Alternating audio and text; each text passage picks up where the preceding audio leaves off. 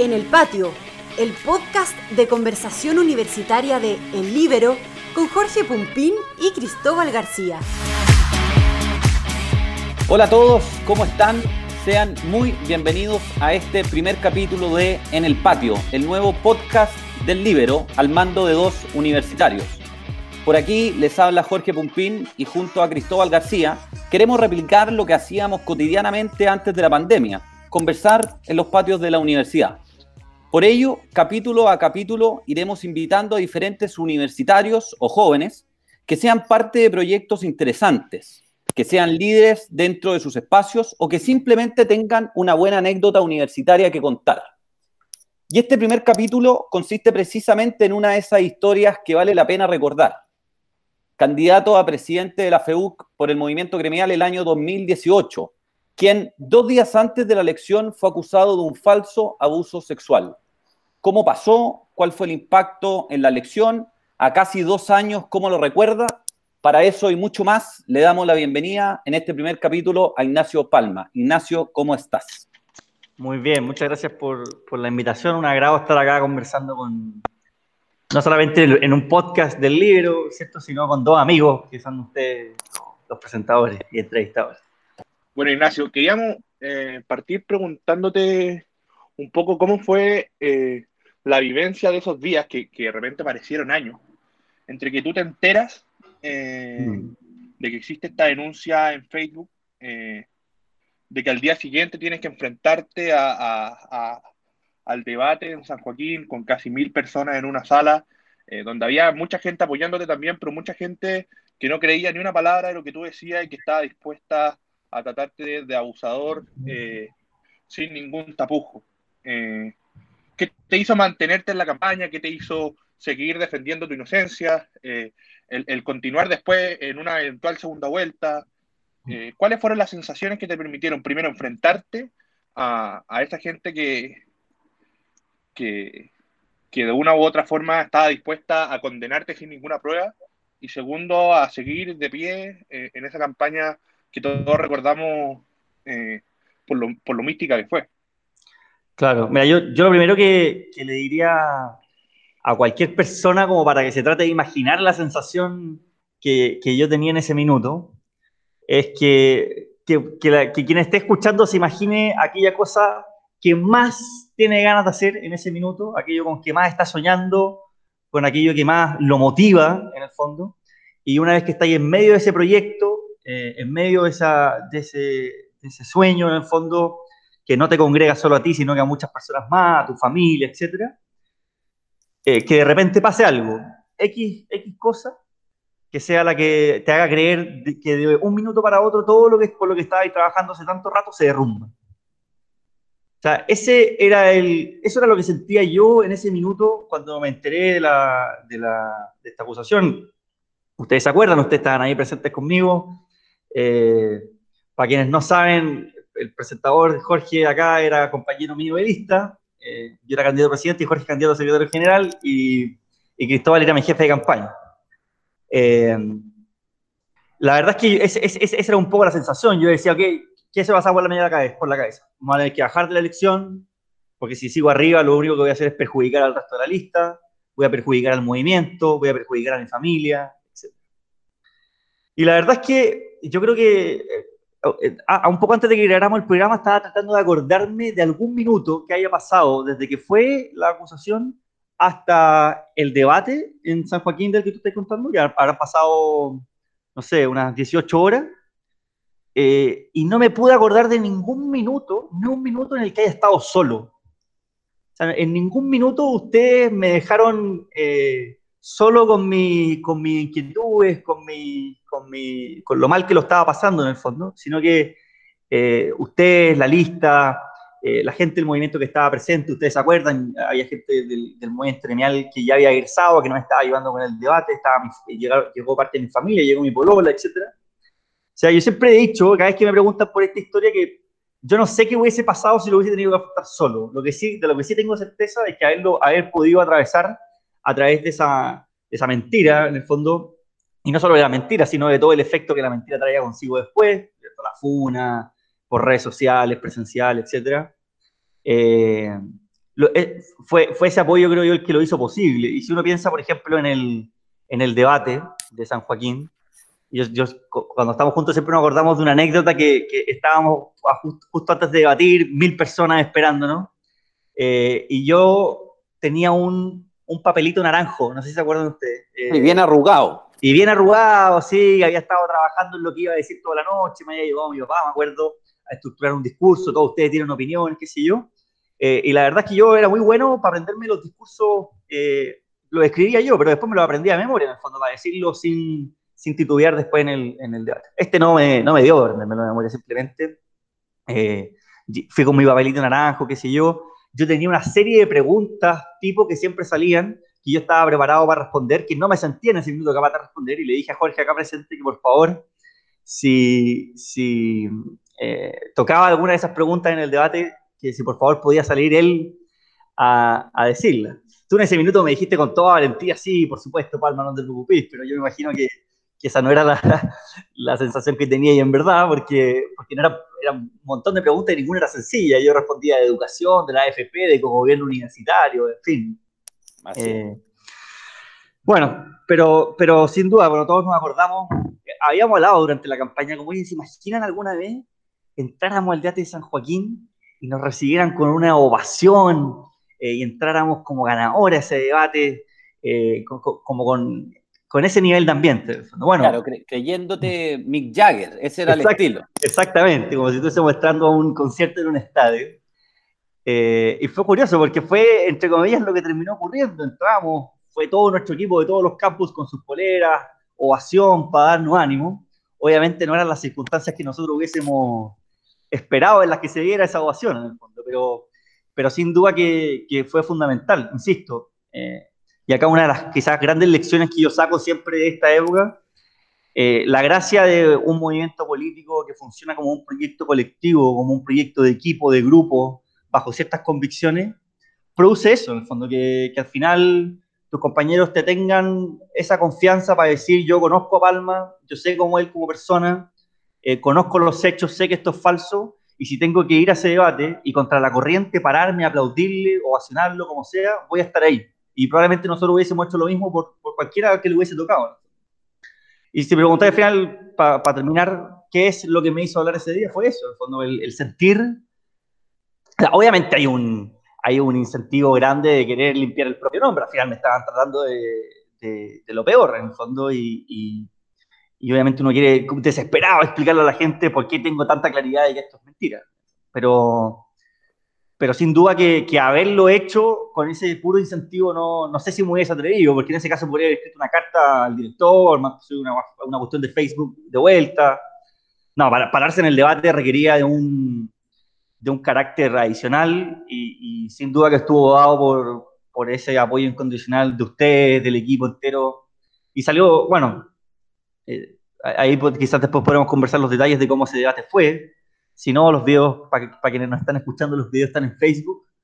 Pero sin duda que, que, que a pesar de que comenzó de, de manera muy, eh, eh, por decirlo así, polémica, yo puedo decir que, que, que siento que salimos bien, salimos contentos, afrontamos, dijimos la verdad.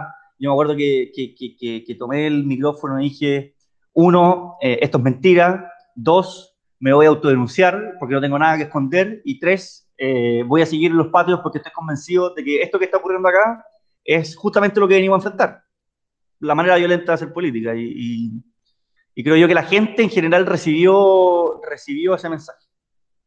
Oye, Ignacio, te quiero llevar eh, a lo que ocurre siete meses después de cuando supiste que, te habían acusado falsamente, eh, siete meses después de que, en el fondo pasó la campaña, eh, se supo el resultado, eh, la gente se olvidó, pero ocurre que... Menos yo.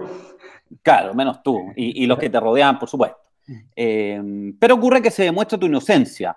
Te quiero preguntar ese día en la mañana, cuando no sé cómo, cómo, se demuestra esto, pero si viste tu teléfono, tu mail o una carta, y supiste em, cómo habían ocurrido los hechos, quién había sido, cómo fueron esos días para ti porque eh, causó mucho revuelo en la universidad y fuera de la universidad también. Entonces, eh, me gustaría saber cómo sentiste las reacciones de aquellas personas y sobre todo también de aquellos que te apuntaban con el dedo de que tú eh, eras culpable. Entonces, ¿cómo fue ese cambio también de, actitud en, aquellas personas? Claro. Bueno, para contarle un poco a la gente, claro, siete meses después, gracias a la investigación que hizo la PDI de esta acusación falsa que había salido en Facebook, se pudo demostrar que había sido escrita por una persona que que, la había, que reconoció haberla inventado y que no tenía ninguna otra intención que, que afectar, nuestra, afectarme a mí como persona y nuestra elección como movimiento. Eh, pero mira, la verdad es que hubo que, hubo que tener un, un gran manejo de ansiedad, por decirlo así. Yo creo que, que hayan pasado siete meses me ayudó a, a, progresivamente ir tomando un poco de calma respecto al tema. Yo al principio, en los primeros meses estaba muy ansioso porque yo pensaba que la, que la investigación de la PDI iba a ser muy rápida. eh, onda que se iba a demorar semanas, sin conocer nada de cómo funcionaba este tipo de cosas. Ahora pienso para atrás y que se haya demorado siete meses en comparación a lo que les pasa a otras personas, parece haber sido algo demasiado rápido también. Pero ya después de unos meses eh, eh, empecé a, tratar de moderar las expectativas, en el sentido de que no, no, estaba seguro si iba a poderlo demostrar con papeles, con hechos, así, que brutalmente dejaran evidencia que era falso. Así que la verdad es que cuando, a la altura que con mi familia supimos, que, íbamos a tener las herramientas para demostrar mi inocencia. La sensación fue de mucha calma, lo, tomamos con bastante calma. Y, de hecho, bueno, acá la, gente que, sabrá de la historia se acordará de que, de que, esto de que yo era inocente salió en, una, en la portada del Mercurio y en el, en el contenido de reportaje un día domingo, en mayo, y yo sabía hace más de un mes yo sabía hace más de un mes y, y, como estábamos con mi familia tan... Eh, tranquilos. Claro, estábamos tan tranquilos, pero a la vez nos teníamos un propósito. Esto lo conversábamos, dijimos, tenemos un propósito. Dijimos, en octubre, cuando fue la elección, este, eh, la, la, noticia de que yo estaba siendo acusado tuvo tal impacto, que había sido mucho. También había trascendido las, barreras de la universidad. Entonces, nuestro objetivo era tratar de lograr un impacto parecido con la noticia de la inocencia, aunque teníamos el precedente de que en general eh, siempre pica más la noticia de la acusación que la demostración de la inocencia. Entonces, eh, tuvimos que tener esa paciencia para poder conseguir que un medio quisiera publicar esta noticia y, hacerlo, y, hacerlo público en el fondo de, manera súper contundente. Y lo bueno fue que el mismo diario El Mercurio, una vez que salió la noticia, eh, fue sacando después columna, una editorial, donde se empezó a debatir el tema de la presunción de inocencia, el tema de las acusaciones falsas, la funa, la, calidad del ambiente universitario, en fin, se, tomaron varias aristas. Y yo creo que eso fue súper potente porque al final no se tomó el caso simplemente porque me haya ocurrido a mí y mi caso familiar personal, etcétera, sino que se identificó en el caso algo que, que también podía estar pasando en, en otras partes sin duda, lo hemos visto. Ah, yo creo que cualquier persona que esté escuchando este podcast se le va a ocurrir algún ejemplo. Eh, pero sin duda que ya cuando, cuando lo pudimos sacar a la luz fue de una total felicidad. Eh, la, la, cantidad de mensajes que llegaron de personas a mi familia, a mí personalmente por WhatsApp, felicitándome, mucha gente a la, que le, a la que le agradezco mucho porque no solamente estuvo conmigo y me mandó un mensaje de apoyo en el momento de, de las caras felices, sino que también en octubre en el momento de las caras chistes, en el fondo. O sea, hubo mucha gente que, muchas amistades familiares, gente que a lo mejor no me conocía tanto que, que, que demostró ese nivel de apoyo. Y bueno, ya de ahí, eh, si estábamos en esa, de que a todo el mundo le queda claro que yo era inocente, entonces tratamos de aprovechar todas las oportunidades que se dieron. Acá, eh, algunos de ustedes se acordarán que, que, me invitaron al matinal del, del Mega, claro, a mucho gusto. La verdad es que, era un ambiente muy raro en el fondo para mí porque yo no veo matinales. Eh, ahora que estoy trabajando en, en, temas que igual tienen que ver con las comunicaciones, eh, tenemos las teles prendidas todo el día, entonces vemos lo que está pasando en los matinales, pero en esa época, nada. Tuve que averiguar bien quién eran los, los panelistas. Eh, y entender también que, bueno, la, lógica de los matinales también es más... Eh, no, no, querían que yo hiciera un análisis político ni nada por el estilo de la situación, sino que contara la historia, era una cuestión más bien testimonial. Pero, pero fue, fue una gran oportunidad, eh, pude ir a, la oportunidad de conversar con algunas radios, qué sé yo. Entonces quedamos muy contentos con mi familia porque sentimos que no solamente igualamos el impacto de la noticia anterior, sino que lo superamos. Y ya no solamente, y no solamente nos quedamos en demostrar mi inocencia, que hubiese sido como el beneficio personal, por decirlo así, que era obviamente era justo, pero además aprovechamos, aproveché y junto con la gente del movimiento animal también promover otras banderas también. Como hablar de que la inocencia, de que la presunción de inocencia, por ejemplo, sí es compatible con proteger a las víctimas reales de violencia sexual, etc. Eh, fue cosas que, que, se hablaron harto y yo, yo siento que se transmitieron bien. Ignacio, y, después de que el domingo sale esto en la portada del Mercurio, ¿cómo fue ese día lunes eh, en la universidad donde te tuviste que topar de frente a mucha gente que, que había hecho uso de esta acusación falsa para sacar réditos políticos? Eh, ¿Notaste un cambio en cómo la gente te miraba? ¿Esa gente se hizo cargo? ¿cómo, ¿Cómo funcionó eso? Mira, yo siento que lo que sí te puedo decir con certeza que más que el, la manera en que la gente me miraba, era la, cambió la manera en que yo me sentí, como yo sentía que la gente me miraba. Yo siempre digo que, que en esta cuestión lo que, lo que más pasa es que uno mismo se juega las malas pasadas, las psicoseas, como se dice hoy día, ¿cierto? Eh, de que uno va por el metro y alguien te está mirando y yo sentía que era algún alumno de la universidad que te estaba diciendo, oh, ese es el que acusaron, qué sé yo a lo mejor creía bien de mí o a lo mejor creía lo peor. Eh, lo mismo cuando entraba por, por Campus San Joaquín, que quien nos está escuchando, si alguna vez ha ido, sabe que hay como un, lo que se llama la Alameda, un, camino bien largo para poder llegar a las distintas facultades, y claro, ahí la gente pasa, se sienta, y, claro, yo realmente me sentía observado y, y, me jugaba malas pasadas a mí mismo, y sentía que era por eso. Entonces, no, no, no sé si, si cambió mucho la, eh, eso de respecto a las otras personas, pero yo lo sentí distinto. Yo entraba a la universidad y, me y, entraba con, siempre supe que inocente en el fondo, pero ahora entraba con la confianza que la gente lo sabía, que, no tenía que nada que explicarle a nadie. Muchas veces me pasó que la gente me preguntaba por el tema y yo trataba muy calmadamente de explicarles por qué, con hechos, esto era falso pero hay veces que hay gente que no sospechaba, entonces te, era incisivo con las preguntas, y claro, cuando uno está convencido de que es mentira, eh, pues te empezás a, es natural quizás desesperarse un poco, eh, como por tratar de transmitir la verdad de la, de la mejor manera posible.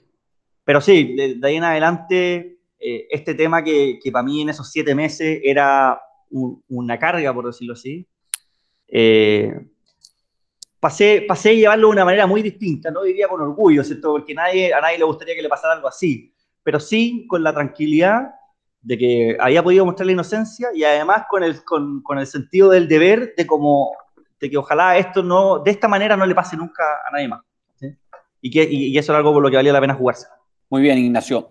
Te quiero preguntar, eh, ahora mirando hacia atrás, eh, todo este proceso de, los últimos dos años, eh, toda esta campaña a la federación con lo agitada mm. que fue, ¿cómo te marcó para el resto de tu vida?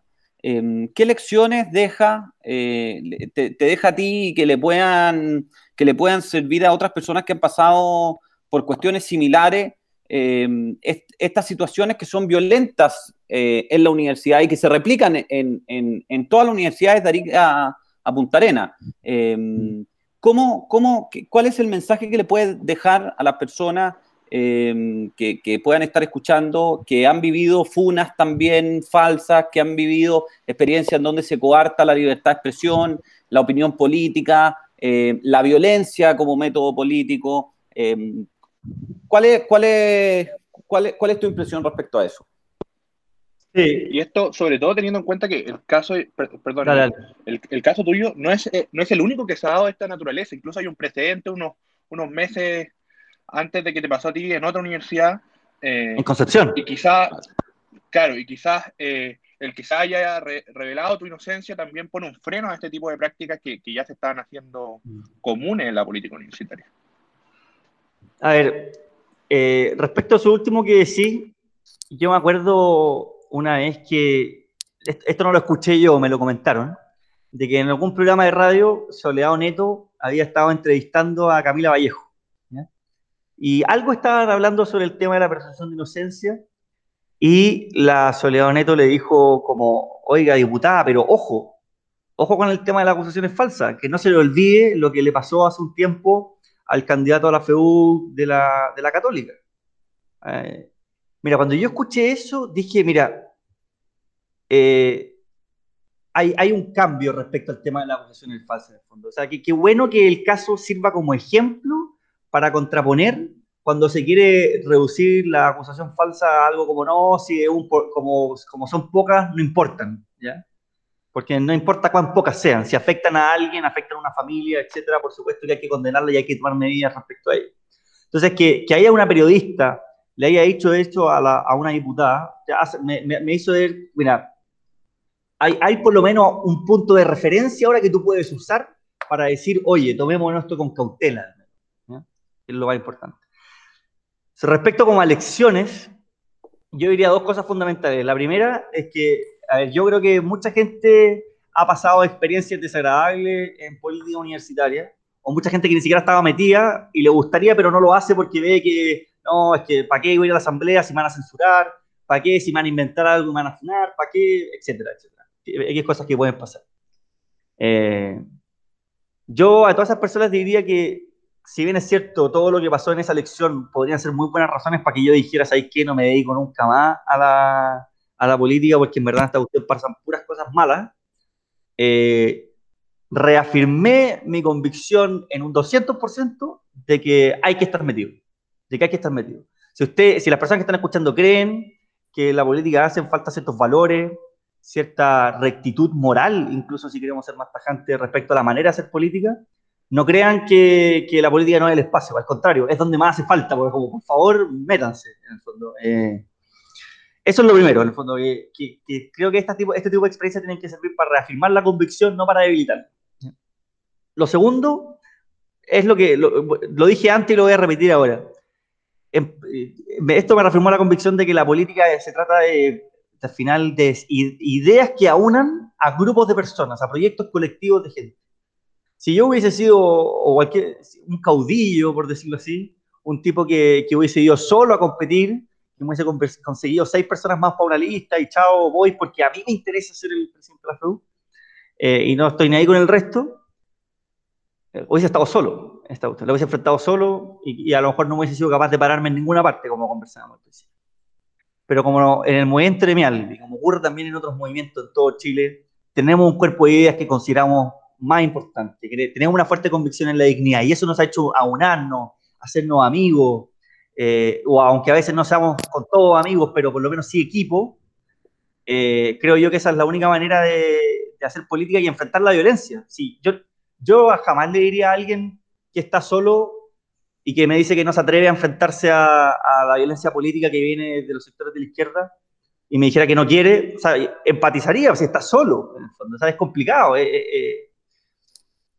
en cambio, pero, pero justamente diría como el primer paso para cualquier persona es el buscar más que piensen común. Porque cuando uno está en grupo, no, no sé si el, el, el, concepto de sentirse más valiente, pero sí sentir eh, esa, eh, ese, ese, sentido de compañerismo que te impulsa a, a, hacer cosas independiente de que parezca que el escenario está adverso. Así que yo diría básicamente esas dos cosas. Eh, convicción de que hace falta más eh, personas con un sentido ético en política y, convicción de que esto se trata de proyecto colectivo. Ignacio, eh, una pregunta rápida para concluir. ¿Pensaste en algún minuto que, que, tu caso no iba a llegar a, a, buen puerto, que no se iba a lograr cerrar la investigación y que iba a quedar abierto para siempre? Lo pensé mucho tiempo. Pasaba por épocas, quizás. Eh, habían días más optimistas y días más pesimistas. Eh, yo me acuerdo que una vez conversando con la gente de la PDI nos decían que en general Facebook, que era la, empresa que tenía que dar la información del perfil, desde el que se había escrito esto, la página, qué sé yo, no siempre colaboraba, porque como Facebook es una empresa que está fuera del país, no tiene, nuestro poder judicial no tiene jurisdicción sobre, sobre lo que sí tiene Facebook es una plataforma en donde las policías de investigación pueden hacer peticiones y dependerá de la empresa si ellos comparten o no dicha información.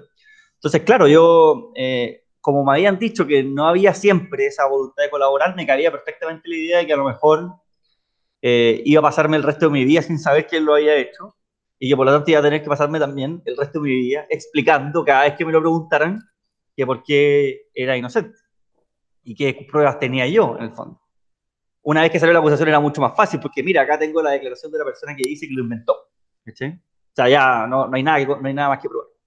Pero sí, sin duda, eh, y, insisto, ahí yo creo que la compañía de, amigos, de mi bolola, de mi familia, eh, me hizo mantener siempre, volver siempre como a la faz más optimista. Sabéis que se puede. Y no la seguimos jugando. O sea, la PDI, eh, si bien hay un detective a cargo de la investigación, nosotros estábamos constantemente preguntando cómo la investigación iba. O sea, tranquilos no estábamos, estábamos chicoteando. Eh, teníamos ese ímpetu de que, de que, la investigación avanzara y por suerte eh, así fue.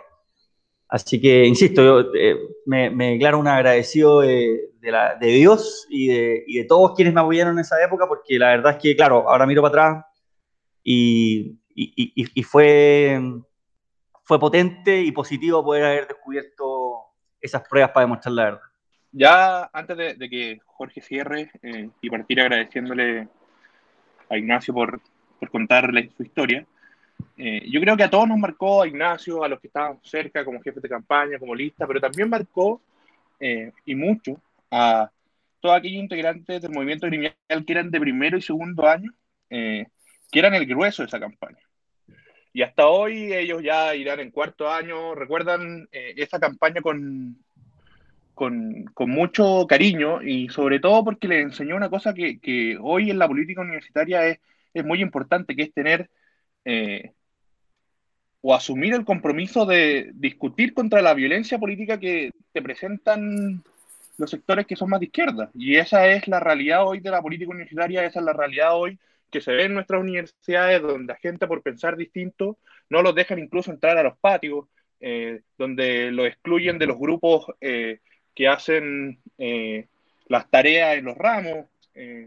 y yo creo que, este caso fue, fue muy relevante para que esas personas que venían asumiendo el desafío de hacerse cargo hoy del movimiento criminal y de hacerse cargo también de, defender las ideas de la libertad eh, en las universidades, eh, se dieran cuenta que aquí la mejor forma de, enfrentar la violencia política es diciendo la verdad y defendiendo lo que uno cree que es justo. Y, y eso fue una enseñanza tanto para, para quienes estábamos al lado de Ignacio en el movimiento criminal de la Universidad Católica, como para todos aquellos universitarios a lo largo del país.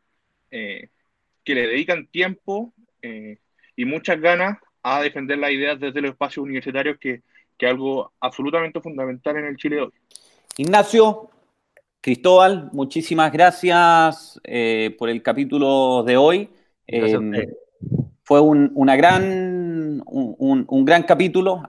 volver a, recordar esta historia que te pasó y para que nunca más una, una cosa así se vuelva a repetir ni en la Universidad Católica ni en una universidad de nuestro país. Entonces, muchas gracias a todos aquellos que nos escucharon. Los esperamos en un próximo capítulo en donde vamos a tener a otro joven o universitario que tenga algún proyecto interesante, que sea líder en su espacio o que simplemente tenga una buena anécdota universitaria que contar. Muchas gracias.